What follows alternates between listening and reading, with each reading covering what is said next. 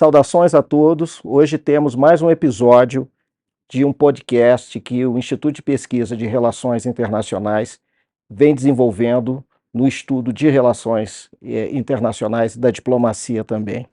Hoje nós temos a satisfação de contar com três convidados com experiência e com estudos nos temas de geopolítica e geoeconomia. Vamos conversar um pouco sobre temas contemporâneos que estão fazendo parte do dia a dia das pessoas. Nossa primeira convidada é a militar, é a Tenente Coronel Selma Lúcia Moura Gonçalves, coordenadora acadêmica do curso de Geopolítica e Defesa, doutora em Geografia Humana pela Universidade de São Paulo, professora e pesquisadora da Escola Superior de Defesa. A segunda convidada é a diplomata conselheira Maite de Souza Schmitz, chefe da DEMAI, da Divisão do Mar, da Antártida e do Espaço, do Ministério das Relações Exteriores, bacharel em Direito e doutora em Relações Internacionais pela UNB. E o terceiro convidado é o professor Giovanni Idec Chinali Ocado, mestre e doutor em Relações Internacionais pela UNB, professor assistente da Pontifícia Universidade Católica de Goiás e colaborador do Grupo de Estudos e Pesquisa em Segurança Internacional da Universidade de Brasília. Ele é coautor do livro Mega Tendências Mundiais 2030, o que as entidades e personalidades internacionais pensam sobre o futuro do mundo. É uma satisfação estar com vocês três hoje. O que nos traz hoje é o tema geopolítica versus geoeconomia, um assunto que ganha cada vez mais relevância no cenário internacional contemporâneo. A expectativa é que possamos explorar um pouco mais esse assunto né, a partir de uma perspectiva brasileira desse debate, tendo por foco como esses dois domínios estão entrelaçando e impactando o estudo e análise das relações internacionais. Então, sem mais delongas, podemos começar, mas antes disso, eu, abriria o espaço para as palavras iniciais, começando pela, pela Coronel Selma, algumas palavras de, de, a título de introdução, por favor. Um, ministro, conselheira, professor Giovanni, é uma satisfação fazer parte desse, desse podcast, dessa nossa conversa é, sobre geopolítica e geoeconomia. É um tema que eu considero extremamente importante: a geopolítica e a geoeconomia, que alguns dizem que é uma sub-área da geopolítica, mas nós vamos conversar ainda sobre isso, sobre esse tema, e eu quero aproveitar esse momento para agradecer o convite e a honra de estar aqui participando desse grupo. Muito obrigado, sou eu que agradeço. Maite. Boa tarde. Boa tarde, boa noite. É, gostaria de agradecer inicialmente pelo convite, dizer que é uma satisfação e uma honra compartilhar é, desse debate com uh, uh, os, os, demais colegas aqui. É, da minha parte, e também considero uh, que é extremamente importante esse debate sobre geopolítica e geoeconomia. É, como o ministro mencionou, eu atuo na área de mar, Antártico e espaço, isso é muito claro nas nossas discussões sobre oceanos, na discussão sobre Antártida também na discussão sobre espaço, e como discutiremos mais à frente, é, é algo que permeia todas as discussões. É uma, é uma perspectiva de pensamento, não é a única, mas é interessante conhecê-la. Muito obrigado, professor. Bom, olá a todos que estão, que estão nos assistindo. Primeiramente, eu quero agradecer também ao convite do IPRE, em nome do ministro Almir. Né? Mais uma vez, eu tenho a oportunidade de participar com vocês aqui desse podcast. Agradeço imensamente também o fato de compartilhar nessa, nesse podcast uh, as opiniões, as discussões, todo o debate, as reflexões internas de um, de, de um tema que é super importante, né, a geopolítica e a geoeconomia, uh, especialmente com a Coronel Selma, com a conselheira Maite, e tenho certeza de que a gente vai poder aqui conversar sobre muita coisa interessante para o nosso público ouvinte. Obrigado. Obrigado, professor. Eu começaria falando com os nossos convidados, já colocando uma primeira pergunta para ouvir as considerações de vocês. Seria basicamente o seguinte: na opinião de vocês, em que medida a geopolítica e a geoeconomia são interdependentes e como elas diferem em termos de foco e preocupações? Como é que vocês veem isso? Eu gostaria de caracterizar inicialmente assim até um aspecto conceitual que eu considero muito importante, que qual é o tripé que dá sustentação aos estudos geopolíticos. Eu acho que podemos começar assim com essa com essa primeira perspectiva.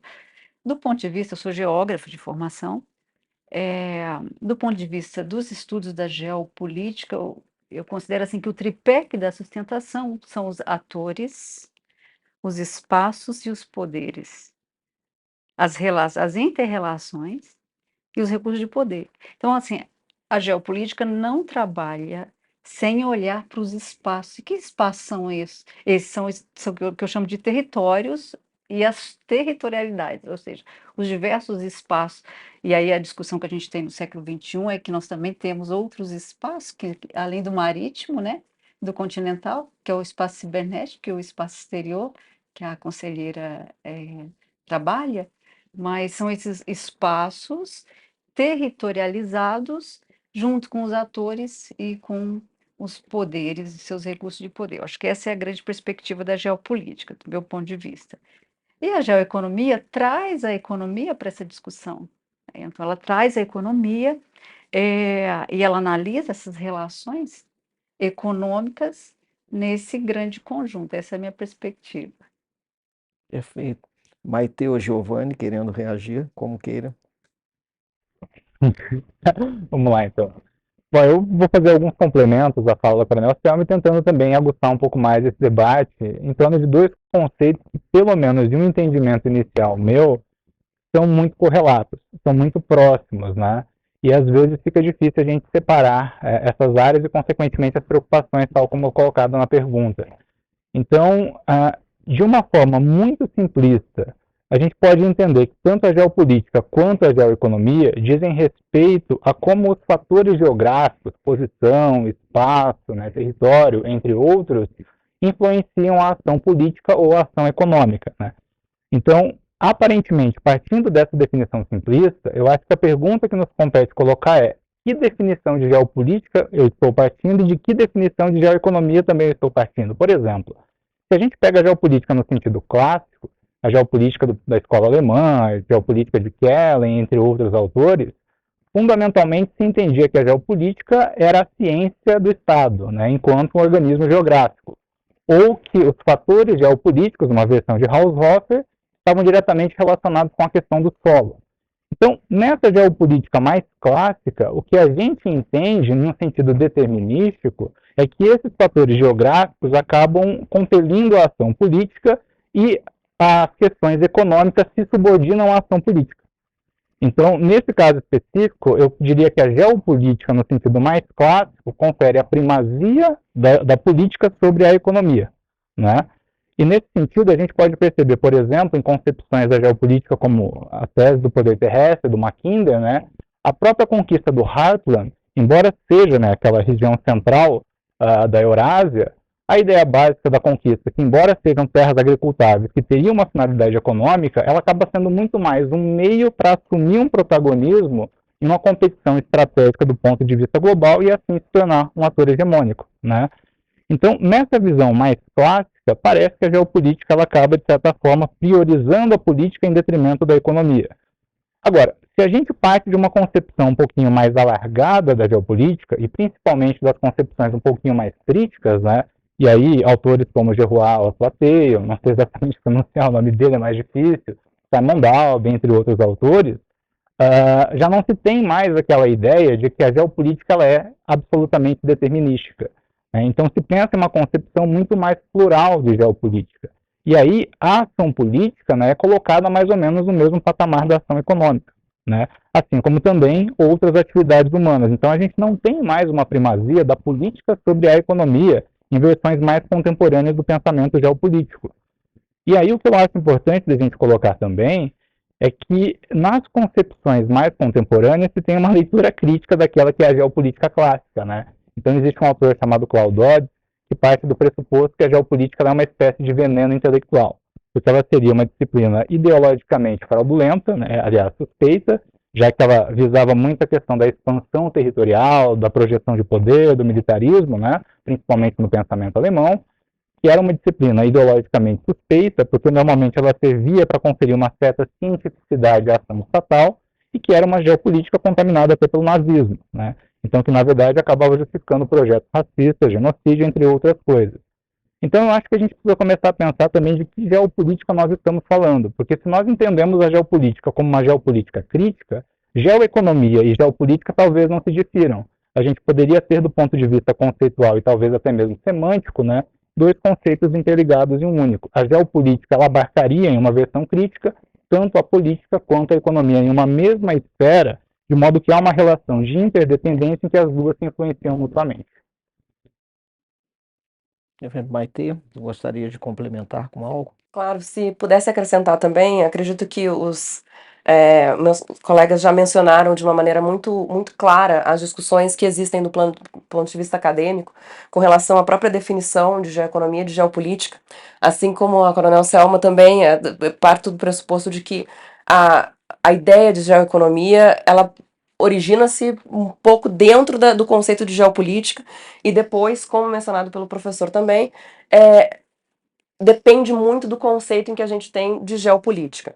É, a questão que eu, que eu queria ressaltar, só apenas para complementar, é que quando a gente fala de geopolítica e geoeconomia, a gente está falando em uma visão muito clássica de uma concepção quase determinista do, dos conceitos de relações internacionais, que para todos os estudantes, todos os professores acadêmicos de relações internacionais, é uma perspectiva que ela tem que dialogar com outras escolas de relações internacionais. Isso é importante mencionar também, porque uma perspectiva que seja apenas de geopolítica ou apenas de geoeconomia, vai ter uma preponderância de política, vai ter uma preponderância de economia, como fatores decisórios do Estado, por exemplo. Aí a perspectiva, a, a vantagem ou desvantagem de chamar alguém do direito para a conversa. Há uma questão também axiológica, uma questão normativa, uma questão de valores que não necessariamente entra nessa discussão e que é extremamente importante nas relações internacionais. E que muitas vezes as análises das situações correntes, elas são análises que partem da questão, um, de poder, dois, po poder político, poder econômico, mas que não necessariamente levam em conta também o poder da linguagem e o poder da, das narrativas, que hoje em dia tem ganhado muito espaço uhum. e que muitas vezes não entra também nessa discussão. Então, queria também complementar com esses, com esses pontos aqui, da perspectiva de quem vem da área jurídica e que também tem, tem essa, tem essa, essa perspectiva axiológica das relações internacionais.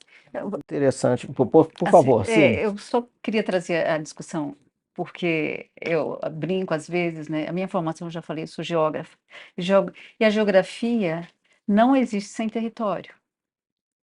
E a discussão, as, dizer, as discussões iniciais do conceito da geopolítica pelo Jelen, ele traz a discussão do solo, né?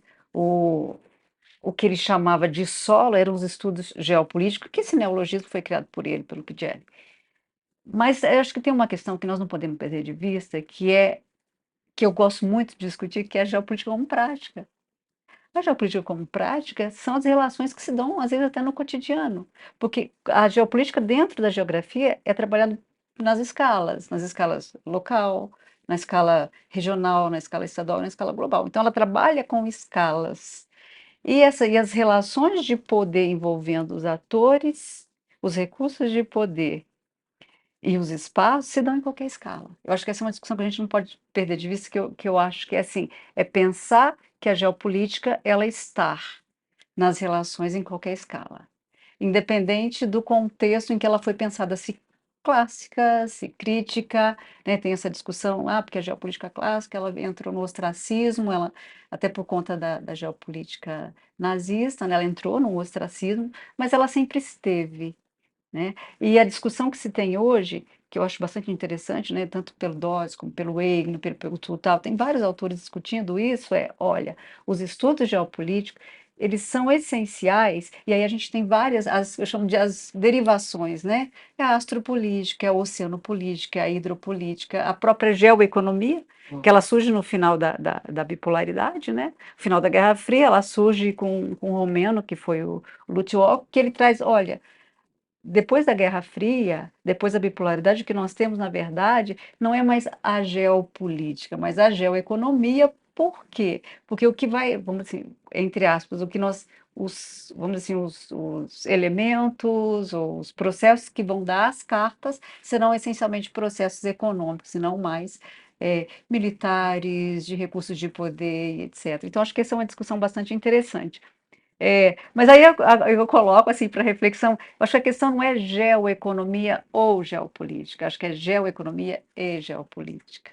Né? Acho que uma coisa está envolvida em outra discussão. As duas estão caminham aí juntas, porque não dá para é, descartar a questão econômica nas discussões de geopolítica. Esse mundo em que complexo, interligado, em que vivemos e que as relações vão se tornando cada vez mais é, digamos, complexas, né?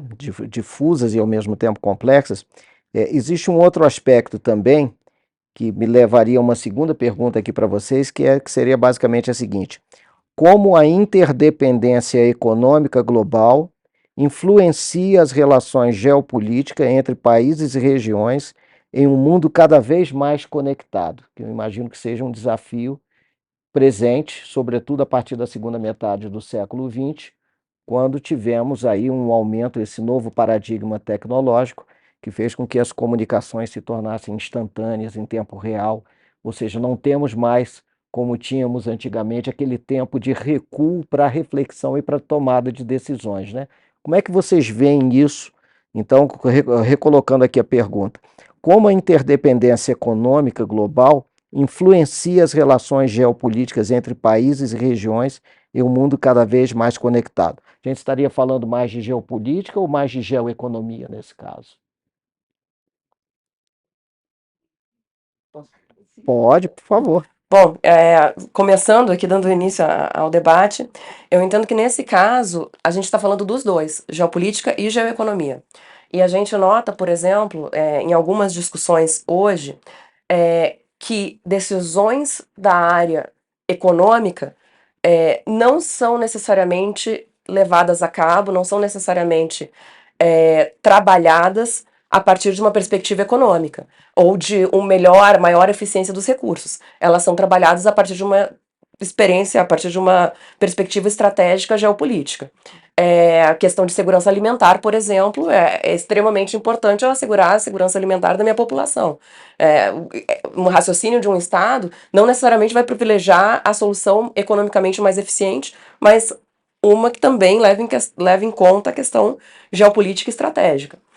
Por outro lado, também o inverso é, é possível também fazer essa análise no, no sentido inverso, de que determinadas decisões geopolíticas são afetadas por fatores econômicos.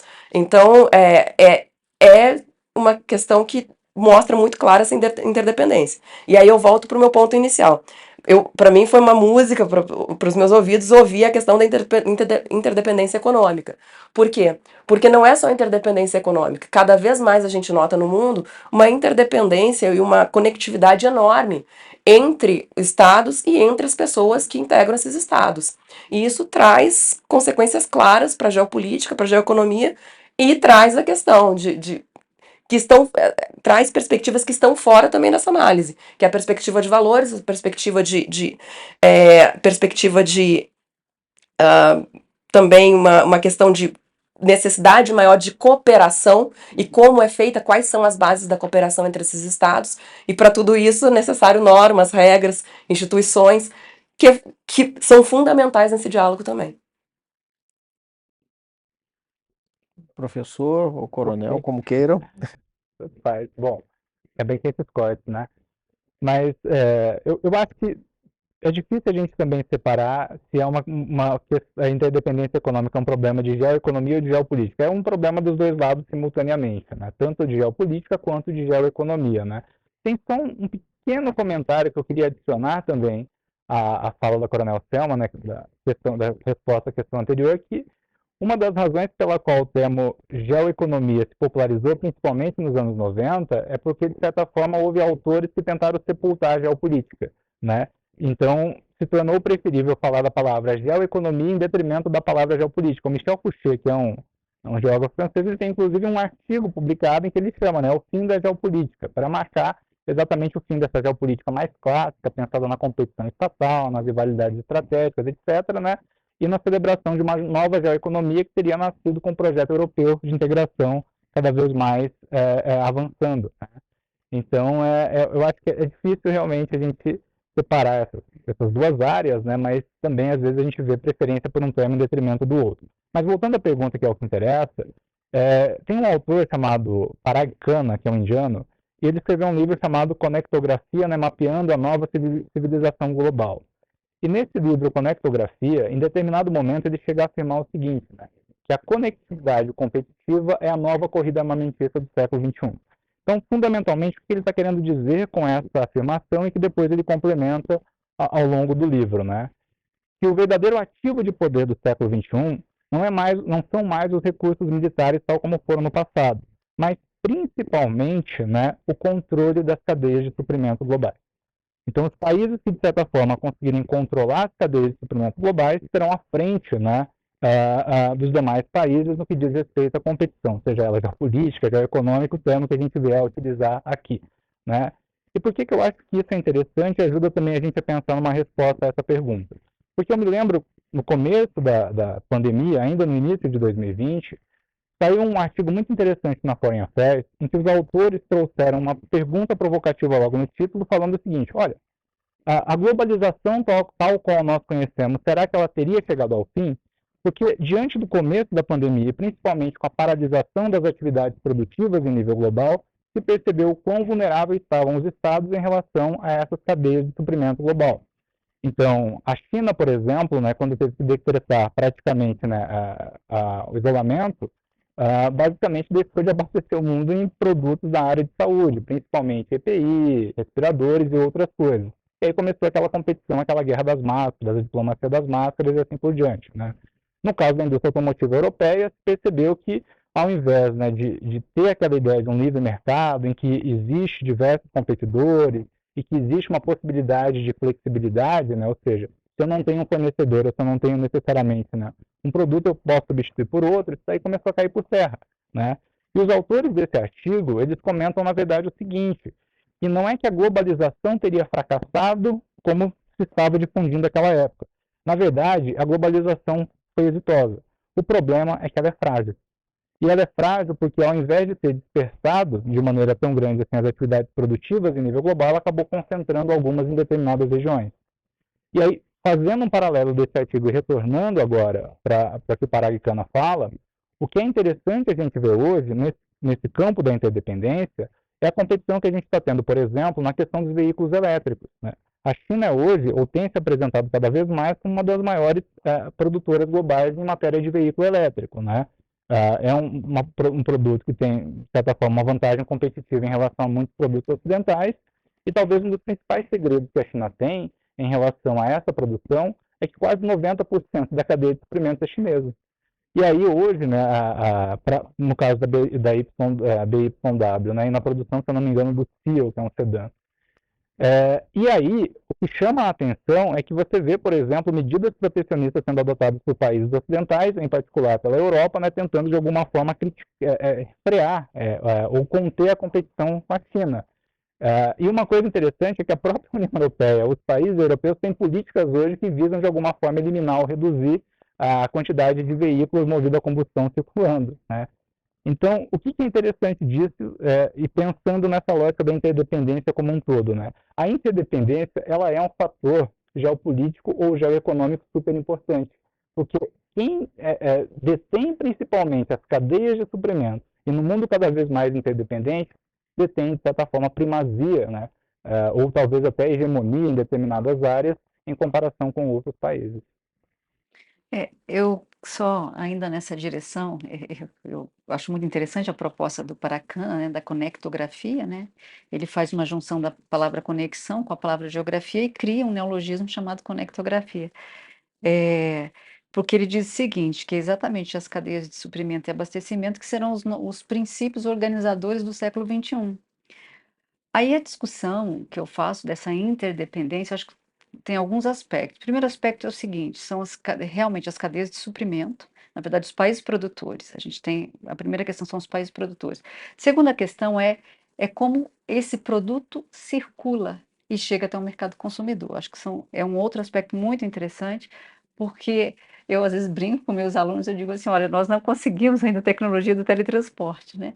Então nós vamos necessariamente precisar de estruturas logísticas, cadeias logísticas, para fazer com que o produto chegue até o, mercado consumidor. E isso tem um peso geoeconômico, mas também geopolítico, a gente está observando no mundo hoje, até com a, a iniciativa, é, a chamada Nova Rota da Seda, né, BRI, e, e não só isso, mas assim, a preocupação dos países em criar vias, vias, e a preocupação também em preservar as vias marítimas, né, principalmente, né, e aí questões assim, regiões do mundo que hoje são, aspas, é, estão tensionadas passam também por isso, né? Por essas, por essas, vamos chamar dessa, por essa circulação. Então, acho que é, é um aspecto não só da questão da produção, mas a questão da circulação e a questão do abastecimento. Então, acho que são, são esses grandes, esses três aspectos. E uma provocação que eu faço aqui é até que ponto a interdependência ou essa conectividade que o Paracana coloca, ela reduz a possibilidade de conflito. Já que, aí voltando para a geopolítica, quando eu integro territorialmente, eu tenho que obrigatoriamente ir para a mesa de negociação. Quando eu, quando eu construo uma ferrovia que passa por diversas fronteiras, que ela atravessa diversas fronteiras políticas, eu tenho que sentar para conversar. Então, é uma discussão que a gente faz na geopolítica hoje, até que ponto as conectividades não, não evitariam é, ou pelo menos reduziriam os tensionamentos. Há quem diga que não, porque o caso que nós temos né, ali com os gasodutos e oleodutos não evitou conflito. É, é uma outra discussão. Mas, assim, até que ponto, então, se eu tenho uma conexão territorial consolidada, se isso também não, não evitaria o conflito? Eu acho que é uma, uma questão bastante interessante para para si, para reflexão, né?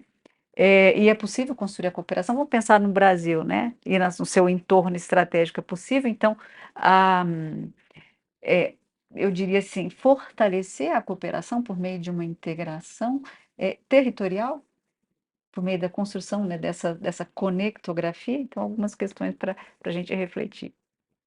Se eu puder só aproveitar o gancho, porque é, é, essa, essa, esse último comentário bate muito na, nessa ideia do institucionalismo, da cooperação.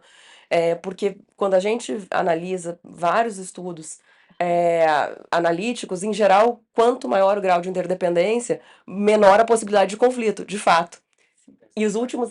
É, exatamente. Sim. E agora, o que a gente tem visto nos últimos anos é um desafio a essa tese. Sim. Então, os acontecimentos recentes colocaram ao limite essas teses que a gente sempre acreditou como basilares para como formas de evitar um conflito. A gente está vendo situações em que, mesmo em situações de interdependência, os conflitos estão surgindo. Então, qual é a resposta agora? É, eu diria que é a realpolitik, né? Cada vez mais se colocando, né? Nunca tenham desaparecido, né? É, eu sempre brinco que eu, eu, uh, eu, leio alguns artigos, o retorno da geopolítica, o retorno da geopolítica, eu digo que a geopolítica nunca saiu da sala. É. Ela esteve sempre sentada ali no canto, observando tudo, mas ela sempre esteve. Ou talvez também aquela velha pergunta, até que ponto nós não nos seduzimos por um otimismo excessivo no passado, né? A ponto de deixar de lado essas preocupações que sempre também tiveram presentes. Sim. É Muito bom. É, eu queria aproveitar, voltar num, num, ponto aqui levantado pela, pela Coronel Selma, quando ela fala é, na questão de Brasil. Né? A gente pensa nesse, é, nesse, nesse impacto dessas recentes mudanças políticas, ambientais, nós vemos um quadro de grandes transformações. Então, em relação ao Brasil, como é que, na, na opinião de vocês, estaria impactando o Brasil, a posição do Brasil no cenário é, geopolítico global? Principalmente se a gente pensa em, em duas situações um pouco mais específicas, sendo o Brasil um país em desenvolvimento, um, um, país que precisa promover um desenvolvimento sustentável e precisa também, dentro de, de toda essa agenda existente hoje, cuidar também da, da, preservação ambiental. Então, como é que vocês veem esse quadro de mudanças impactando na própria é, posição do Brasil no cenário geopolítico global?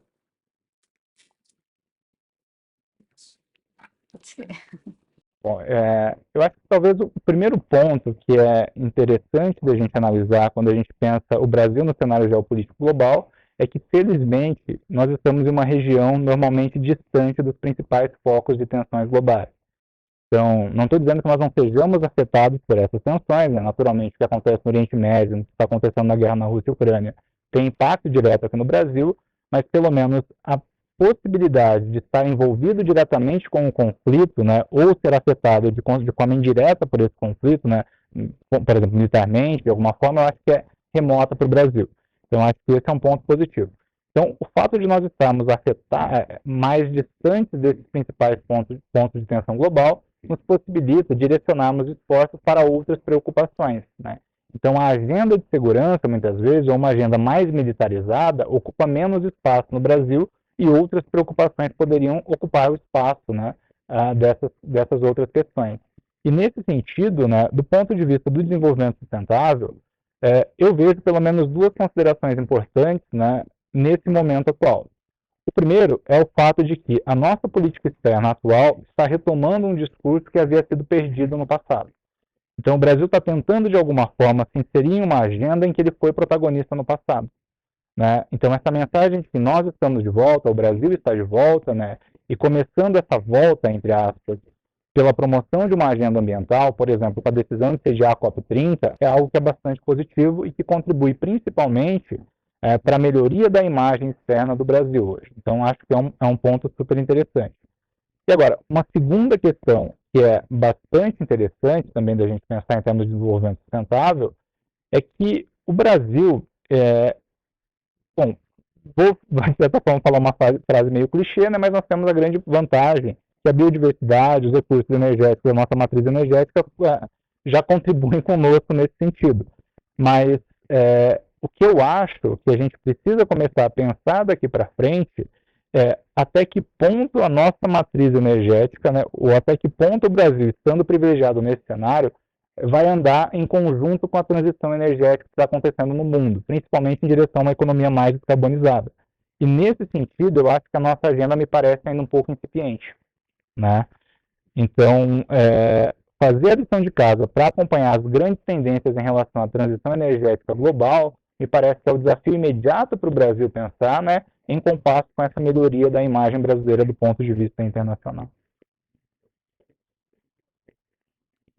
É, eu, eu tenho pensado muito sobre essa questão e eu acho que, que eu planejo, eu executo e eu comunico.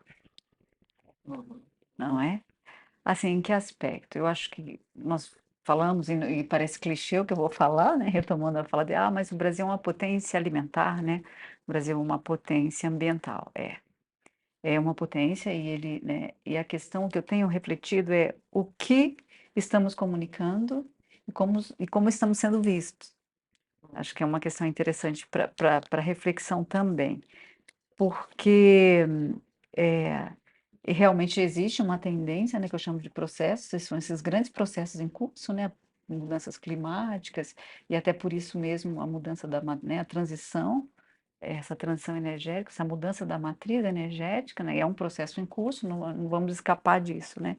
É, é, eu acho que talvez fique, na minha perspectiva, acho que fica um pouquinho mais lento, né? E, e, uma, uma, outra questão que eu tenho pensado é que é, alguns países, né? Agora, chama assim, alguns países do sul global estão é, descobrindo novas reservas de petróleo. Né? E eles vão participar da geopolítica do petróleo ou eles não vão participar? Né? Então, é, é uma questão também para reflexão, porque mas, mas é necessária a transição energética, mas nós temos novas, novas descobertas. Essas novas descobertas, elas serão é, desconsideradas? E, e, efetivamente a transição energética vai acontecer. Então, acho que são, são algumas questões aí para reflexão. Mas voltando na, na questão ambiental né, e do posicionamento do Brasil, eu acho que ele tem sim um capital muito bom, né, para se colocar no mundo de que realmente ele está tá tentando fazer o dever de casa, mas a questão é como ele está comunicando isso e como ele está sendo visto, como ele está sendo observado. Bom, é, com relação a, também a essa questão uh, ambiental, é, um outra, uma outra perspectiva também interessante de analisar, existe uma, uma uma divisão é, que normalmente se coloca entre países ou atores no sistema internacional, é, que são os tomadores de norma e aqueles que são os construtores de norma. Os construtores do sistema ou aqueles que estão assimilando e participando do sistema sem construir esse sistema. O que eu vejo na área, por exemplo, de. Né, e por isso, entrando. Qual o papel do Brasil nesse contexto? Né? É, o Brasil tenta, tenda, tenta cada vez mais e tende a ser é, uma, um, um ator que vai construir sistema e que vai construir a norma. A gente tende a atuar desta maneira. Agora, a gente tem limitações.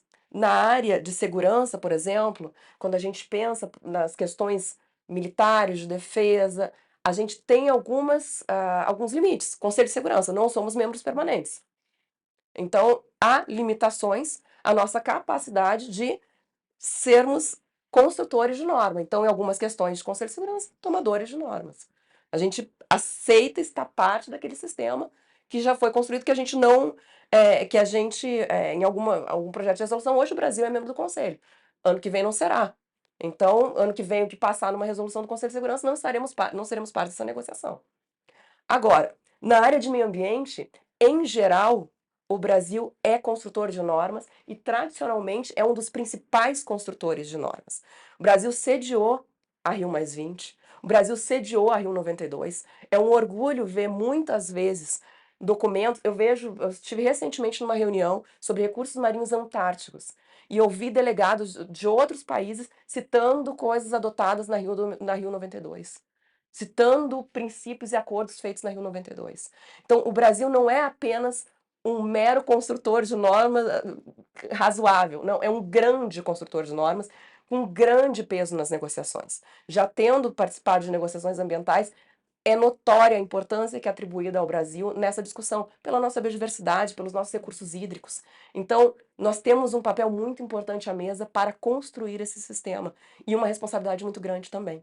Então, é, esse é um contexto que a gente tem que levar em conta quando analisa a questão de desenvolvimento sustentável, recursos hídricos, meio ambiente, mudança do clima. Em mudança do clima, a gente tem um papel importantíssimo a fazer.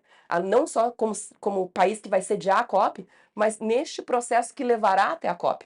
O Brasil já é extremamente importante agora nessa questão. Perfeito. Eu queria aproveitar um pouco essa questão que você trouxe dos construtores de, construtores de normas e tomadores de normas, né? E puxando um pouquinho para agora para a questão geoeconômica. É, o Brasil tem, tem, tem estado muito atuante na defesa de uma reforma da governança internacional, é, com ênfase em instituições como a ONU, o FMI, o Banco Mundial. É, vocês imaginam que essa, essa, essa posição, mais no sentido dessa reforma, como é que vocês imaginam que isso poderia ou não influenciar uma certa posição geoeconômica do Brasil no mundo?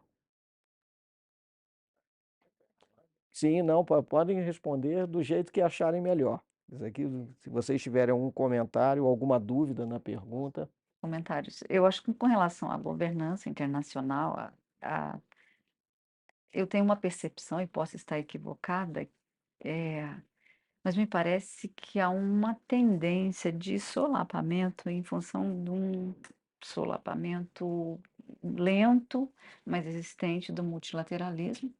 E aí também eu acho que isso acaba prejudicando a, essa governança. Estou falando de maneira geral, sem inserir o Brasil ainda.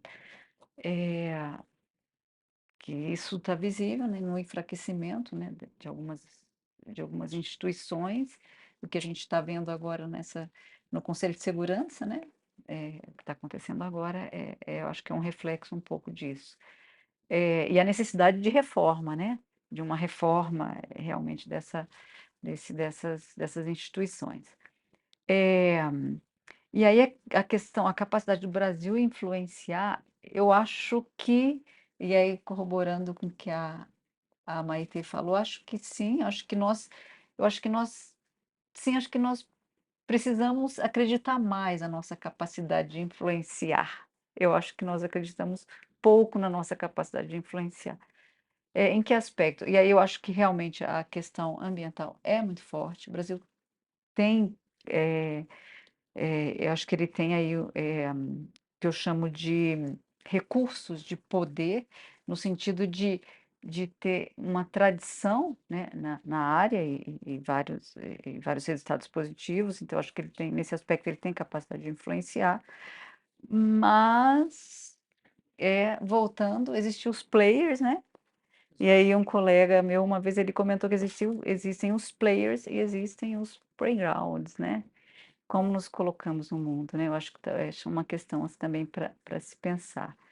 É, e qual o quanto nós, nós efetivamente queremos influenciar. É um, um outro aspecto. Bom, eu queria aproveitar o gancho aqui da, da, desse comentário com relação ao multilateralismo também, é, porque eu vou trazer uma perspectiva talvez até um pouco diferente, porque a gente escutou muitas críticas e muitos comentários de que o multilateralismo está acabando, está em crise.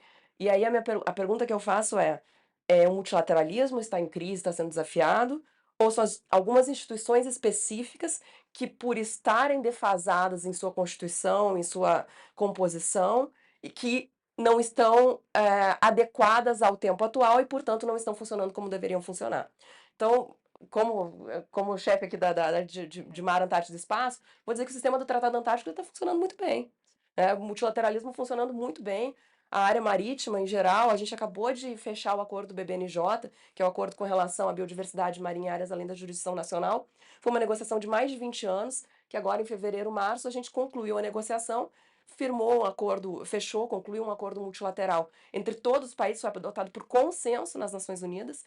E agora, quando abriu para assinatura em setembro, mais de 80 países já assinaram. Então, eu acredito que não seja necessariamente um momento de crise do multilateralismo. É qual instituição de que eu estou falando? Conselho de Segurança, que foi o exemplo dado, sim, o Conselho de Segurança não reflete hoje a realidade geopolítica do mundo. Não reflete. Então, Claro que a gente tem um órgão que está discrepante que não reflete os anseios da sociedade global, não reflete a geopolítica atual e não reflete sequer os valores que inspiram a nossa sociedade hoje. Olha, é, eu acho que o que se convencionou a chamar de crise da governança global ou de crise do multilateralismo né, tem é, um diagnóstico muito claro, né, por mais simplista que ele seja. O que nós estamos falando é de uma crise de representatividade. E é, sobretudo, uma crise no sentido de que as grandes potências que construíram a ordem internacional do pós-Segunda Guerra Mundial não conseguiram absorver países emergentes, né? que sim, tem valores, tem interesses, tem ideias muito mais diversas tal, mas fundamentalmente né, o problema de representação nessas instituições centrais, né, ou pelo menos consideradas centrais da governança global, ONU, FMI, Banco Mundial e outras, né, é, realmente estão paralisadas. Reflete uma determinada realidade política de um outro tempo que não condiz com a realidade atual. Né? Então, acho que o diagnóstico aqui está muito, muito claro. Agora, a questão que se coloca é, o Brasil ele tem apresentado essa agenda reformista há um bom tempo já e tem perseguido. É natural que ele o faça. Mas eu acho que também é a hora de a gente pensar se nós não precisamos começar a, a refletir sobre caminhos alternativos a essas reformas. Eu posso ser muito cético, me desculpe aqui, mas eu não vejo a menor possibilidade de reforma do Conselho de Segurança das Nações Unidas. Não acredito, assim. Mas isso eu estou falando em termos pessoal. Dificilmente os países que configuraram o Conselho vão abdicar do poder de veto ou aceitar que outros o tenham. Né? Numa visão bem realista, talvez, assim, do, do mundo, né? E hoje também a gente não sabe de que proposta de reforma do Conselho a gente está falando. É a proposta do G4, é a do painel de 2003, é a do Clube do Consenso, enfim tem diversas propostas aí em andamento e a gente nem sabe se são essas mesmas as propostas válidas hoje, né? Ou o parâmetro do qual a gente tem que partir o debate. FMI e Banco Mundial, a gente está falando de reformas em função de revisão do sistema de cotas, de revisão do sistema de condicionalidades, entre outras coisas, que eventualmente o Brasil pode se beneficiar no sentido de aumentar o poder no processo decisório ou de receber recursos em condições mais favoráveis, né? Mas em grande medida a gente tem que lembrar que tanto o FMI quanto o Banco Mundial são instituições em que há uma primazia muito forte dos Estados Unidos e de, de, de, de países europeus, né? E até uma espécie de, consentimento implícito entre quem vai dirigir uma e quem vai dirigir a outra instituição. Então, uh, uh, tem, a gente vê alguns problemas aí. O que eu coloco, talvez, como ampliar a reflexão é até que ponto hoje outras instituições que foram concebidas, e em princípio pensadas como instituições complementares, não poderiam ser instituições centrais no futuro. Exemplo, Novo Banco de Desenvolvimento ou até que ponto novos arranjos multilaterais que venham a ser formados daqui para frente não serão arranjos que, em vez de serem arranjos complementares ou subsidiários dessa governança global capenga, não se tornariam arranjos centrais. Então, talvez seja a hora da gente começar a pensar até que ponto nos interessa realmente instituições que estão, de certa forma, paralisadas e defasadas, fez na construção de novos arranjos que atendam ao imperativo do futuro. Né? Posso complementar aqui com mais, aproveitar e comentar aqui em cima? É, com relação a dois pontos. É, primeiro, com relação ao diagnóstico, é, eu, mesmo Nações Unidas, eu não vejo Nações Unidas como estando necessariamente em crise. A gente vê o Conselho de Segurança numa situação de crise. A Assembleia Geral, na crise do Oriente Médio, rapidamente respondeu, rapidamente reagiu. Então, isso faz com que a gente reflita com relação à reforma do Conselho de Segurança. E aí, qual, qual reforma a gente está falando? A gente está falando, primeiro, inteiro uma reforma, né? É, G4, L69, enfim, a gente, a gente, tem vários grupos negociadores, mas ter uma reforma é, é, e uma reforma é, de fato que possa tornar o, o, órgão mais, mais representativo. Com relação a novos arranjos e novas instituições, é, a gente tem uma, uma questão é, que me parece importante ressaltar com relação a, aos limites dessas novas instituições. É, existe algo que a gente pode, com, com o qual a gente pode trabalhar. Sim, instituições que podem ser complementares ao que existe, é, sem dúvida. Né? O Banco do BRICS, por exemplo, é extremamente é, é saudável ver a chegada do Banco do BRICS como um ator relevante nessa, nessa discussão. Agora, há limitações, limitações jurídicas mesmo. Carta das Nações Unidas. Eu tenho limitações, então eu não posso simplesmente descartar organizações que já existem, porque no fundo eu estou amarrado, como, como país, de certa maneira, estou amarrado até juridicamente a essas instituições que estão aí há muito tempo. Então, é, é claro que há um debate, é, reformar adianta ou não adianta. Bom, é, eu assim, aí minha opinião pessoal, não é opinião, né, não estou aqui falando pelo Ministério das Relações Exteriores, estou falando como opinião pessoal, reformar é importantíssimo. Inclusive porque essa é a base jurídica sobre a qual a gente está trabalhando e sobre a qual está base, baseado o sistema internacional hoje. É, tentar mudar por fora do sistema me parece mais difícil. Claro, por favor. A ideia, na verdade, é talvez seja um complemento, é, de um comentário, talvez até para reforçar um pouco algumas questões, né? E, por favor, não é de forma alguma querer criar é, polêmica, mas eu acho que uma questão é, o Brasil jamais abandonar a ONU, né? E acho que também né, a gente jamais abandonar as outras instituições. Mas, por exemplo, se a gente pega o contexto da crise financeira de 2008, me parece que o G20 foi muito mais central para pensar em propostas para resolver a crise do que foi o FMI e o Banco Mundial. Então, assim, outros arranjos, a gente não sabe exatamente que tipo de arranjo vai ser formado, né? Mas, aparentemente, talvez as soluções provenham, né, para alguns impasses que nós estamos tendo hoje, não necessariamente das, das organizações ou das instituições que nós temos, mas de instituições que seriam formadas, talvez, em princípio, de maneira ad hoc, e que poderiam, de certa forma, se consolidar. Interessante, ótimos comentários. É, eu estaria encaminhando aqui para um último bloco de, de, de perguntas, onde eu vou trazer um, de novamente o tema da, da geoeconomia e talvez fechar um pouco na área da geopolítica. Eu queria perguntar para vocês, ouvir as impressões, é, na opinião de vocês, de que forma a economia digital e o comércio eletrônico estão redefinindo a geoeconomia e a competitividade entre os países. Nós falamos de interdependência, nós falamos de diversos ângulos é, que, que podemos utilizar para ver o multilateralismo e tudo isso, mas quando a gente pega esses dois elementos, a economia digital e o comércio eletrônico, como é que vocês acham que podem estar redefinindo a geoeconomia e a competitividade? Selma? É, quando eu penso em, é, em comércio digital, eu penso no comércio digital, eu penso numa estrutura de cabo submarino satélite que faz funcionar a internet, né, para permitir o comércio digital, e penso numa estrutura logística que faz com que esse produto comprado pela internet chegue até o consumidor. Assim, eu estou sendo bastante didática para uhum. tentar explicar um pouco como, como eu percebo essa questão. É, então, o comércio digital ele, ele pensando geopoliticamente e geoeconomicamente, né? já que uma não, não subtrai a outra, é e geoeconomia e, e geopolítica, é, é, ele, ele traz uma dinâmica muito particular. Primeiro, é, ele, ele traz, é, juntamente com a questão da produção, uma tecnologia agregada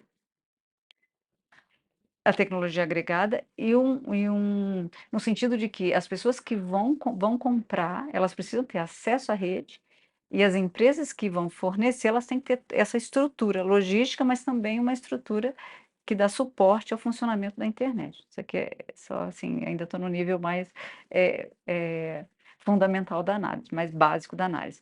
Agora, pensando em termos mais macros, o que eu observo é que a, essa própria economia, né, esse, essa própria, eu chamo economia digital, esse próprio comércio digital, ele traz uma coisa, uma discussão que eu acho bastante interessante, que não é uma exclusão, mas uma inclusão perversa. Quem vai ter acesso a isso, especialmente em, em termos de países? Quem efetivamente tem acesso a isso e quem não tem acesso a isso, em termos de país e, num segundo momento, em termos de, de, de organizações e de grandes empresas. Quais são as empresas que efetivamente vão ter essa estrutura e as, e as, as empresas que não conseguirão? É, é, então, eu, eu, eu penso que, na minha perspectiva, se por um lado ele é, é, ele é, eu digo assim, agregador, ele pode levar, levar à inclusão, por outro lado, ele é excludente a partir do momento que eu preciso dessa estrutura para dar suporte a ele. Essa é uma perspectiva que eu tenho. E você, Giovanni, o que, que você acha desse Essa ponto? é a questão que eu menos sei. Eu vou falar em off para não, não, não, não, não comprometer depois da gravação, mas eu, eu, eu, a minha reflexão acho que seria mais por um termo macro, né? Eu acho que um, uma das grandes uh, transformações e talvez um dos grandes desafios né, que a gente vai ter no campo da geoeconomia é quem sairá adiante nessa chamada quarta revolução industrial. E aí ela abrange diversas áreas, economia digital, enfim, né? E a grande verdade, né, é que nós temos, de certa forma, dois atores que são bastante protagônicos nessa área, né? E fruto até do que estão chamando de uma espécie de guerra fria tecnológica, Estados Unidos e, e China por outro lado, né? Eu acho que na minha interpretação, uma das principais forças condutoras dessa, desse dilema, né, ou dessa competição por essa chamada quarta revolução, é fundamentalmente quem vai estar à frente na área da inteligência artificial. É, e aí, a China tem um projeto, pelo menos né, coloca dessa forma, de que a China deve se tornar, até o ano de 2030, né, o principal polo tecnológico do mundo. Pelo menos é vendida essa imagem perante os demais países do mundo. Então, eu acho que muito do que está acontecendo né, nesse campo dessa revolução, dessa quarta revolução, né, e principalmente na competição pela inteligência artificial, é que país nós vamos ser, será protagônico né, dessa disputa e de que forma isso não pode redefinir, consequentemente, as relações geopolíticas no mundo. Bom, voltando aqui à questão do comércio eletrônico, algo que, que chama atenção é também é que quando a gente fala de geopolítica, geopolítica tem muito a ideia de território de fronteira. Quando eu falo de comércio eletrônico, eu não tenho isso. Não necessariamente. É, aqui no Brasil está muito na moda o pessoal comprar produto da China, dos Estados Unidos, é, de lojas que não tem, não tem é, às vezes, nem uh, um contato, às vezes, aqui no, no, no, Brasil. Não tem um telefone aqui, não tem uma sede. É, e isso hoje em dia é, é possível, hoje em dia é viável. Antes havia a figura do representante comercial. E hoje não necessariamente, é tudo feito online, né? Exatamente, exatamente. E isso tem uma questão logística, tem uma questão jurídica, qual é o direito que eu aplico? Claro que o direito internacional privado vai trazer uma série de respostas, mas é uma discussão que ainda está em andamento no mundo jurídico do direito internacional privado. O nosso Código de Defesa do Consumidor, por exemplo, no Brasil, é extremamente protetivo do consumidor. Eu não posso falar isso necessariamente de outros países né? Não, não, eu não conheço o sistema de outros países para saber se também tem o mesmo sistema de proteção do consumidor. É, tem a questão dos custos de produção, que vão variar conforme o país, a questão da competitividade com as minhas empresas. Tem uma questão de, às vezes, até dependendo do produto, até de segurança de saúde do, do consumidor, porque determinados padrões que a gente usa aqui não necessariamente são padrões que são compartilhados em, em outros países, às vezes até com relação à nossa realidade, com relação a realidades distintas, do, de ambiente, de, de é, do calor, da, da, da, do clima, enfim, são, são características específicas do Brasil que são produtos que são feitos para outra realidade. Né? São produtos que são feitos para a realidade da China, dos Estados Unidos, enfim. Então, é, a gente está trazendo novos desafios é, com essa, digamos, é, com esses desafios, a ideia de, de, de, fronteira e a ideia de território que comércio eletrônico não, não, não tem presente. Então, isso é um ponto, e o outro ponto que eu queria pegar também é a questão da desigualdade. Né? Porque quando a gente fala de acesso a comércio eletrônico, a gente está falando de lugares em que, em que, as pessoas vão ter acesso à internet, acesso a, a um tablet, acesso a um celular para fazer as compras, que não é a realidade em muitos, em muitos países. Então, também, comércio eletrônico é uma questão é, que chama atenção a desigualdade que ainda existe no mundo com relação a, ao acesso a essa possibilidade. Na pandemia, a gente viu isso muito claramente. A pergunta agora é, muda um pouco esse eixo da economia digital e do comércio eletrônico e vamos um pouco mais agora para a questão das tecnologias é, ligadas a uma, a uma é, energia, né, o desenvolvimento energético sustentável e a busca por uma economia mais verde, uma economia que comece a surgir cada vez mais em função dessas tecnologias aplicadas ao campo da energia. É, como é que vocês acham que isso pode mudar também o panorama das estratégias geoeconômicas e as relações internacionais? Uma energia verde, né, que até então não existia no mundo que antes era, era dominado exclusivamente pela, pelo, pela exploração, eh, prospecção e exploração do petróleo. Como é que vocês veem esse novo panorama, mudando talvez as estratégias entre, entre os países? Giovanni? Olha, é, historicamente, eu acho que todas as transições energéticas foram acompanhadas por transições hegemônicas. Então, a gente pode até debater o que veio primeiro, se veio a transição hegemônica ou depois energética, mas o fato é que existe uma correlação entre as duas transições. Né? Então, quando você teve a transição da, a, da, da, é, de energia. Esqueci agora o nome dessa energia. Antes do, do carvão na Inglaterra. Posso começar de novo? Então, voltando aqui, fica mais fácil. É, então, todas as transições energéticas, é, existe uma correlação entre as transições energéticas e a transição hegemônica. Né? Não dá para a gente saber quem é que veio primeiro, se a transição energética que gerou a, a transição hegemônica ou vice-versa. Né? Mas o fato é que existe essa correlação. Então, durante a Revolução Industrial, né, o que fez com que a Inglaterra se tornasse uma grande potência foi principalmente o carvão. Depois, né, pós-Segunda Guerra Mundial, fez com que os Estados Unidos se tornassem uma grande potência foi principalmente o petróleo. Né? E a grande discussão é quem estará à frente dessa nova transição hegemônica em direção a uma economia verde e, consequentemente, descarbonizada? É a China, Estados Unidos, Europa? E se, eventualmente, quem sair à frente nessa corrida será a nova hegemonia global? Né? Existe hoje, né, a, talvez a principal incógnita que a gente tem nessa área é exatamente qual é o papel que a China vai exercer em relação à transição energética. Né? As políticas governamentais chinesas, de alguma forma, têm previsto que a China deve alcançar o pico máximo da emissão de carbono até a década de 2030 e que deve alcançar o net zero possivelmente até o ano de 2060. E a China já é hoje uma das maiores produtoras, se não a maior produtora, né, de carros elétricos do mundo. Né? Ao mesmo tempo, também na área de, de, tecnologia voltada para a produção de energia eólica ou solar, embora na, na matriz energética chinesa ocupe ainda um espaço significativamente baixo, mas do ponto de vista global também se apresenta como uma grande produtora. Né? Eu sei que se a gente olhar os parâmetros globais, ainda né, quase 75, 80% da nossa matriz energética global, ela é eminentemente feita com base em, matriz, é, em combustíveis fósseis. Né? É o gás, é o petróleo, de certa forma, que ocupam uh, espaço significativo. Mas me parece né, que pensando os impactos dessa transição energética na redefinição de relações geopolíticas ou geoeconômicas, né, quem estiver à frente dessa nova transição energética possivelmente tende também a, a se tornar uma nova hegemonia global. Perfeito. Selma? Refletindo no que o, o Giovanni falou, o professor Giovanni falou, e eu acho que tem uma questão muito, muito complexa envolvida na transição energética. Primeiro, eu estou mudando a minha fonte energética, né? estou saindo de, de eh, dos combustíveis fósseis, que hoje dão sustentação, eh, e buscando uma fonte limpa.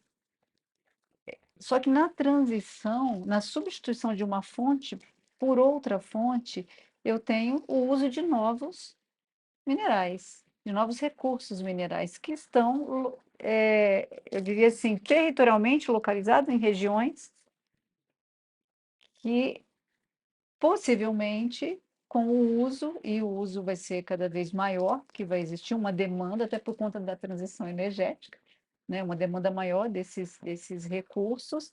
Então, eu vejo uma, não, além da transição hegemônica, eu vejo é, o surgimento de novas dinâmicas geopolíticas em países que têm grandes reservas desses produtos que vão dar sustentação à transição energética. Acho que é uma questão muito interessante para a gente pensar. É, e onde é que nós onde é que nós temos que colocar o nosso é, o nosso holofote, né? E aí eu vejo exatamente é, naquelas regiões, naquelas áreas que têm aí os produtos necessários à transição energética, são as terras raras, o coltan, é, produtos que vão estar a própria, né, a, a própria produção de semicondutores, é, o, o domínio do ciclo completo, né, para produzir semicondutores, desde a extração até o produto final. Então, acho que essa dinâmica, além da transição, é essa dinâmica que a geopolítica agora precisa estar cada vez mais atenta, né? É, porque, efetivamente, acontecerá, do meu ponto de vista, um tensionamento, é até uma procura maior, né? E quem vai chegar na frente? Quem tem o, o quem vai ter o domínio tecnológico da exploração e do uso? Né? E como essa dinâmica vai acontecer? Eu acho que talvez um, é, um aspecto interessante para. E o Brasil nisso, né? Nós somos a terceira maior reserva de terras raras hoje, mas nós não dominamos, né? A tecnologia da exploração até o produto final. Então, como é que nós vamos reagir diante disso? E aí, Maite, como é que a gente vai reagir diante disso? Vou trazer mais um elemento aqui, que a gente falou de transição energética, eu não ouvi até agora a expressão que está muito associada à discussão de transição energética, mudança do clima. É, e grande parte do debate sobre mudança do clima ele está associado à ideia de, de, de transição energética. Né? É, o que a gente vê é, é, é primeiro, o Brasil está numa posição ah, de ter uma matriz energética limpa, majoritariamente limpa. É, ao mesmo tempo, a gente pode se colocar numa posição ainda mais avançada de liderança na transição energética para uma economia mais verde. Podemos. Qual é o desafio que a gente tem, é, que eu imagino Brasil e países em desenvolvimento? Questão da tecnologia. Aí a gente tem toda uma discussão em mudança do clima de responsabilidades comuns, porém diferenciadas, em que aqueles países, como o professor mencionou, né, citou a, a questão da revolução industrial, países que se beneficiaram de, é, é, de uma, uma fonte, de uma matriz energética que causou, de, em grande medida, os, algumas das questões que a gente tem hoje na área de mudança do clima, que, que contribuiu para o aquecimento global e que tem é, é, formalmente em foros internacionais se comprometido a contribuir financeiramente para tentar resolver essa questão e tentar avançar é, é em medidas de mitigação. Agora, a gente vê esse dinheiro entrando? Não vê. A gente vê transferência de tecnologia? Não tem visto. Então, essa é uma dificuldade que a gente vê hoje. É, e quando a gente fala de tecnologia, é, haverá transferência de tecnologia de fato ou haverá uma tentativa de forçar um determinado padrão tecnológico produzido em determinado país que é inacessível aos países em desenvolvimento, que os países em desenvolvimento vão ter que comprar dos países que se lançaram à frente, que já desenvolvem e dominam essa tecnologia. Então, são questões que a gente tem que se colocar, porque esse debate é um debate de transição, de, de transição energética, mas é um debate também de tecnologia. E aí eu vou entrar, é, aproveitando é, o gancho da questão do, dos novos minerais, eu vou entrar em um tema muito caro para a gente lá na, na área de, de mar, Antártida e Espaço, que é a discussão dos fundos marinhos internacionais. Fundos marinhos internacionais hoje, há, há estudos de que há minerais riquíssimos nos fundos marinhos internacionais. E há uma negociação em âmbito da, no âmbito da autoridade de fundos marinhos internacionais com relação ao desenvolvimento de um chamado Código de Mineração nos Fundos Marinhos, de explotação nos fundos marinhos. Essa discussão está em negociação. O Brasil recentemente se somou a um grupo de, de cada vez maiores países falando da ideia de pausa preventiva. Por quê? Porque eu não sei quais são os efeitos que a mineração nos fundos marinhos. Hoje em dia não há estudos suficientes para saber quais são os efeitos que essas atividades nos fundos marinhos vão gerar na biodiversidade marinha, por exemplo. Vão gerar nos fundos marinhos como um todo e vão gerar, inclusive, no mar. Então, diante dessas incertezas científicas, por uma ideia de, de precaução é, no âmbito dos fundos marinhos internacionais, que pelas convenções, pela Convenção de Direito do Mar e pelos, pelo Acordo de 94, são considerados patrimônio comum da humanidade, neste caso, é do interesse de toda a humanidade proteger. Então, nesta negociação, há uma questão econômica, saiu um artigo no Economist falando fala, até pró-mineração dos fundos marinhos, a gente tem adotado uma posição mais cautelosa. Peraí, a gente vai incentivar uma corrida entre os países, e aí, claramente, os países de tecnologia mais avançada vão correr e vão tentar dominar algo que hoje é patrimônio comum da humanidade, que o Brasil lutou tanto para garantir que fosse patrimônio comum da humanidade, junto com outros países em desenvolvimento. É, então, essa é uma questão que a gente também tem tratado na, na, na Autoridade Internacional dos Fundos Marinhos, é, e a gente tem chamado atenção para esse risco de uma de, de, de, consequências que a gente ainda não consegue prever de uma eventual mineração nos fundos marinhos. Perfeito. Bom, estamos chegando aqui à última pergunta, né? E nesse cenário de mudanças do mundo, eu vou ter de mudar um pouco a pergunta também. A pergunta originalmente estava assim: de que modo os conflitos atuais incentivam o retorno da geopolítica à agenda mundial? E a gente descobriu que ela sempre esteve aí. Ela não necessariamente saiu, como ficou claro até, até o presente momento aqui da discussão. Mas, de qualquer forma, na opinião de vocês, qual o papel do Brasil e dos países é, em desenvolvimento nesse contexto, nesse cenário instável, nesse cenário de incerteza?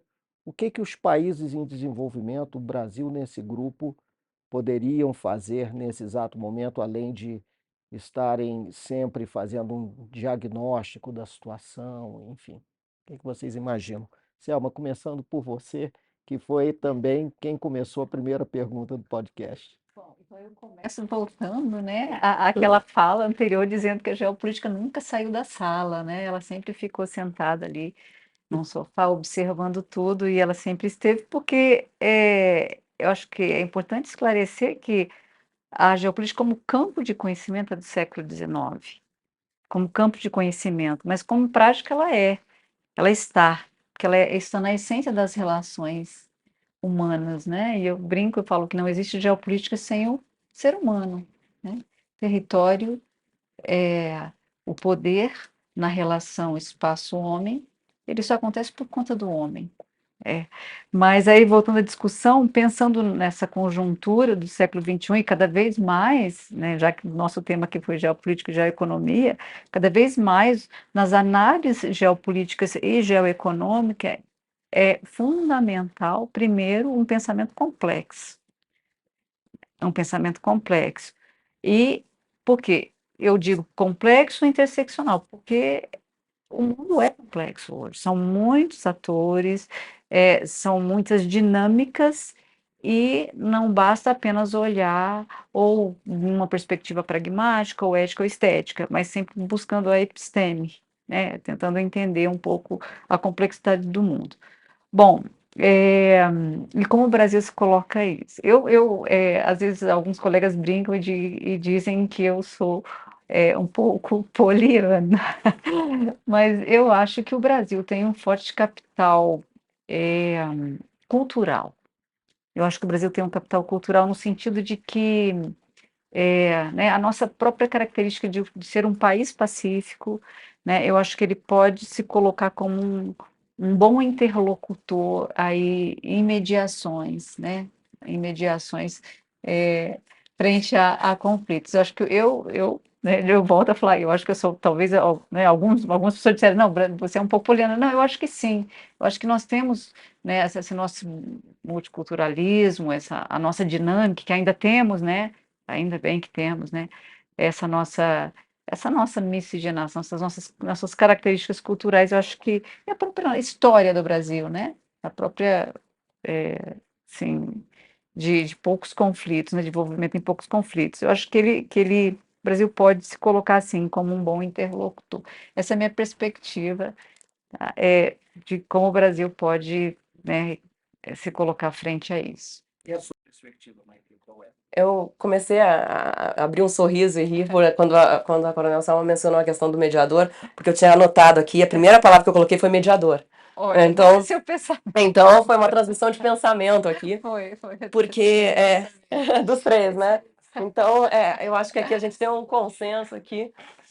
É, por quê? É, primeiro, completamente de acordo a ideia de pensamento complexo. É, a questão é, é sempre analisar os, tentar analisar os problemas, os assuntos, os desafios, inclusive os conflitos, a partir de uma perspectiva multidimensional.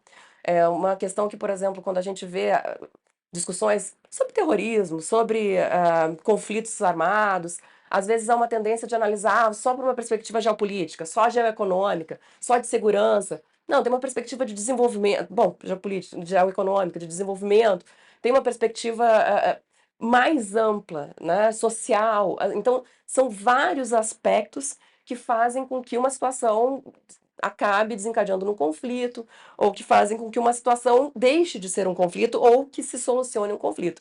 Então, uma perspectiva unidirecional, que só tenha é, é, uma análise de, de recurso de poder, uma análise econômica, ela vai ser falha. Então, o primeiro, o pensamento complexo é fundamental, é, e essa ideia de pers- diferentes perspectivas, diferentes visões.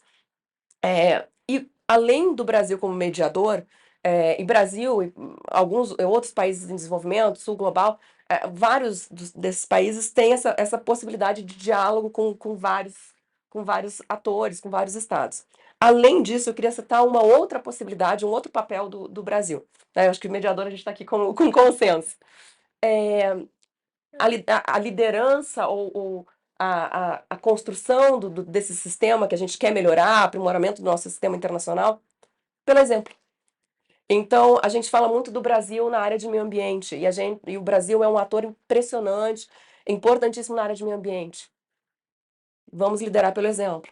Na área de refugiados, na área de refugiados, eu lembro de discursos do Brasil nas Nações Unidas, em que o Brasil foi aplaudido de pé, enquanto a gente vê refugiados que não conseguem chegar em países europeus, os barcos sendo é, é, impedidos de atracar na- nas margens, as pessoas não conseguindo entrar, pessoas em situações desesperadoras, pessoas em risco de, de, de vida. O Brasil acolhe refugiados, o Brasil tem política, uma política migratória, política de vistos humanitários, que é um exemplo. A nossa Operação Acolhida é um exemplo. E a gente liderar pelo exemplo também é uma possibilidade, é um papel importante que a gente tem a exercer aqui. E a gente tem muito para mostrar. Mediador e exemplo são as duas palavras que apareceram.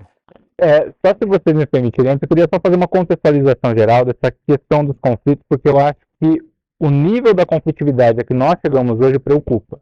Eu acho que é importante primeiro a gente fazer uma caracterização para entender principalmente o porquê que os países como o Brasil e o Sul Global né, realmente precisam atuar. Então eu vou chamar até a atenção da necessidade de que nós precisamos realmente, de alguma forma, ser mediadores. Não só, né? O nosso papel é a mediação, mas nós temos também que atuar enquanto mediador. Mas fazendo essa breve caracterização, se a gente pegar hoje, né, é, o número de conflitos armados que nós temos no mundo já é maior, por exemplo, do que a quantidade que nós tínhamos no início né, dos anos 90, quando terminou a Guerra Fria, e quando havia aquela expectativa otimista de que a geopolítica teria chegado ao fim, né, e agora ela teria retornado. Então, esse retorno da geopolítica faz parte de uma narrativa acompanhada pela reincidência de conflitos armados, pelo aumento da competitividade entre grandes potências, pelas tensões e rivalidades regionais, pelo problema nuclear, né, entre outros assuntos aí que a gente poderia eh, de alguma forma listar.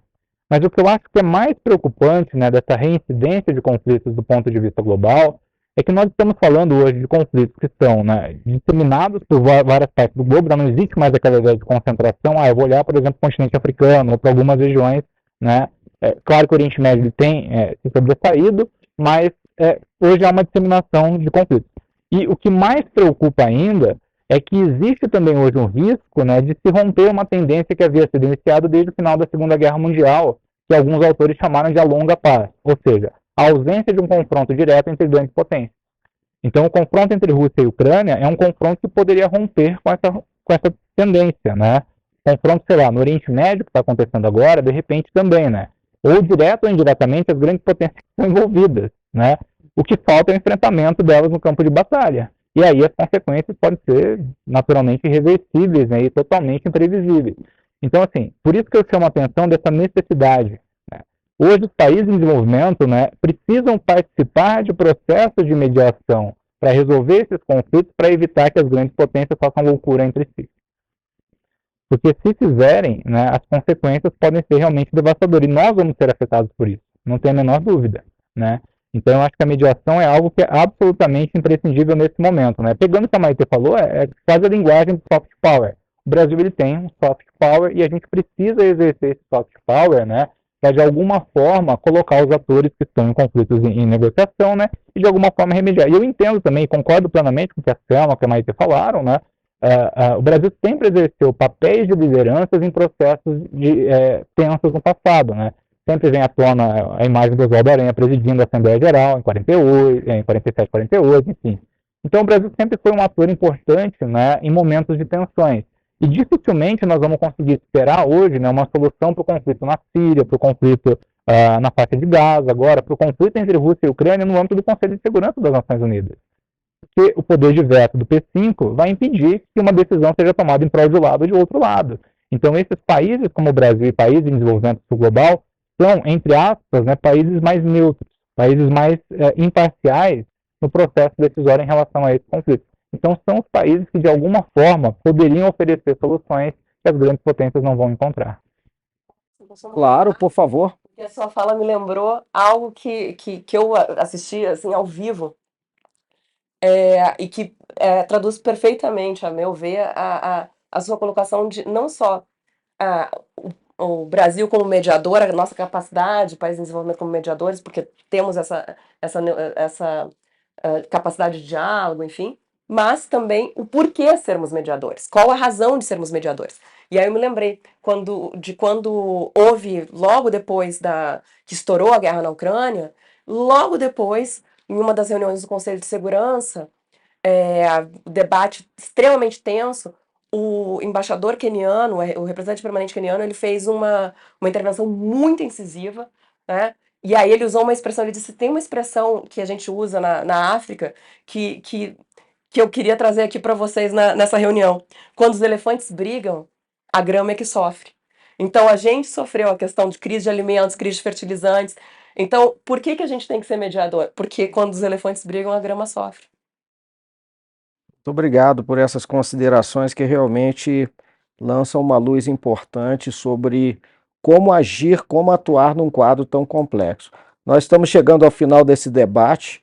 Eu acho que nós vimos aqui hoje que a geopolítica e a geoeconomia são dois conceitos muito ricos, plenamente válidos, continuarão sendo certamente por muitos anos serão certamente temas de estudos importantes, tanto no âmbito das relações internacionais quanto no âmbito da diplomacia. Gostaria de agradecer aos nossos convidados, o professor Giovanni Deck Chinalha Ocado, a, a, conselheira Maite de Souza Schmitz e a tenente-coronel Selma Lúcia Moura Gonçalves, por participarem desse podcast. Mas antes eu gostaria de passar a palavra para as considerações finais. Eu começaria com a coronel Selma. Bom, mais uma vez agradecer pelo convite, é uma oportunidade muito rica de conversar sobre temas tão necessários. E eu gostaria de deixar assim a última mensagem, é, já que nós terminamos, a nossa última fala foi sobre o Brasil, é, a minha última mensagem é de que é, podemos olhar com mais, talvez a palavra não seja orgulho, mas talvez seja orgulho, sim, para o nosso país. Né? Eu digo, geopoliticamente o Brasil é incontornável. Não dá para ficar escondido no mapa. Nenhum planisfério eu não enxergo, num primeiro olhar, o mapa do Brasil. Né? Então, geopoliticamente ele é incontornável, não só em, em tamanho, né, o, o tamanho do território, mas o, a população e os recursos, e o nosso próprio soft power. Eu acho que nós precisamos assim olhar com mais cuidado e atenção para as nossas potencialidades. Professor Giovanni, suas considerações finais. Bom, mais uma vez eu agradeço a oportunidade de participar do podcast aqui do IPE do Barro Funag, né? É a segunda oportunidade, gostei bastante dos debates que a gente tem tido aqui. Eu acho que são reflexões instigantes e, sinceramente, né, com as quais eu tenho aprendido bastante. Né? Então, eu parabenizo mesmo a iniciativa Eu acho que esse formato aqui é bastante agradável, porque parece que a gente está realmente quase uma conversa informal aqui, né? A gente quer que está gravando. Então, eu acho que esse é, é para mim uma, uma das coisas mais prazerosas. Né? Foi um prazer conhecer a Maitê, não a conhecia, a Selma Revelo, né? O início também Revelo. E estou sempre à disposição para participar do programa. E só talvez como uma reflexão final também, né? Eu acho que a gente pode talvez concluir de todas as discussões que a gente fez é que geopolítica e economia nunca estiveram tão atuais. Então, esse negócio de pensar que uma substitui a outra, ou que uma deixou a cena e a outra passou a configurar, não existe. Né? A geopolítica ela está presente hoje e possivelmente estará presente sempre. Conselheira Maite Schmitz. Bom, inicialmente gostaria também de, de parabenizar a IPRIFUNAC pela iniciativa é, e agradecer pelo convite para participar desse, desse debate. Um debate extremamente interessante, do qual também aprendi muito. É, aprendi muito com as perguntas do ministro Almir. É, foram perguntas que, para a gente é, refletir, são extremamente importantes, inclusive na nossa atuação diplomática, faz parte também ter essa reflexão. E participar dessa conversa com o Coronel Selma e com o professor Giovanni, que também trouxeram é, aportes que, para mim, são perspectivas algumas, inclusive novas, é, nesse debate. Então, é, o que eu queria trazer apenas como, como conclusão é que, sim, é, Concordo plenamente, geopolítica e, e geoeconomia estão presentes, fazem parte desse, desse debate, reiterando mais ainda a importância e necessidade do pensamento complexo, de que além dessas duas per perspectivas, há outras perspectivas institucionais, normativas, axiológicas, que também são extremamente importantes, ainda mais no mundo desafiador que nós temos hoje. Né? Voltando à questão de, do, do papel do Brasil como mediador e do, que o papel das Nações Unidas, tem aquela frase conhecidíssima, né, de que as Nações Unidas não são para trazer o paraíso, são para evitar o inferno. Então a gente está cada vez mais próximo do, do, de uma situação de inferno, então peraí, a gente tem que trazer vários elementos aqui de análise para evitar que a situação piore e tentar cada vez mais melhorar a situação. Muito obrigado, Maitê. Ao encerrarmos esse episódio de hoje e agradecendo desde já a todas as pessoas que nos acompanharam até aqui, gostaria de convidá-las a continuar seguindo todos os conteúdos produzidos pela Fundação Alexandre de Guzmão, nas, via suas redes sociais, nas suas publicações, nos seminários online que são também realizados, e ficamos à disposição para continuar colaborando e criando novos conteúdos que tenham é, significado e importância no campo das relações internacionais e da diplomacia. Até a próxima.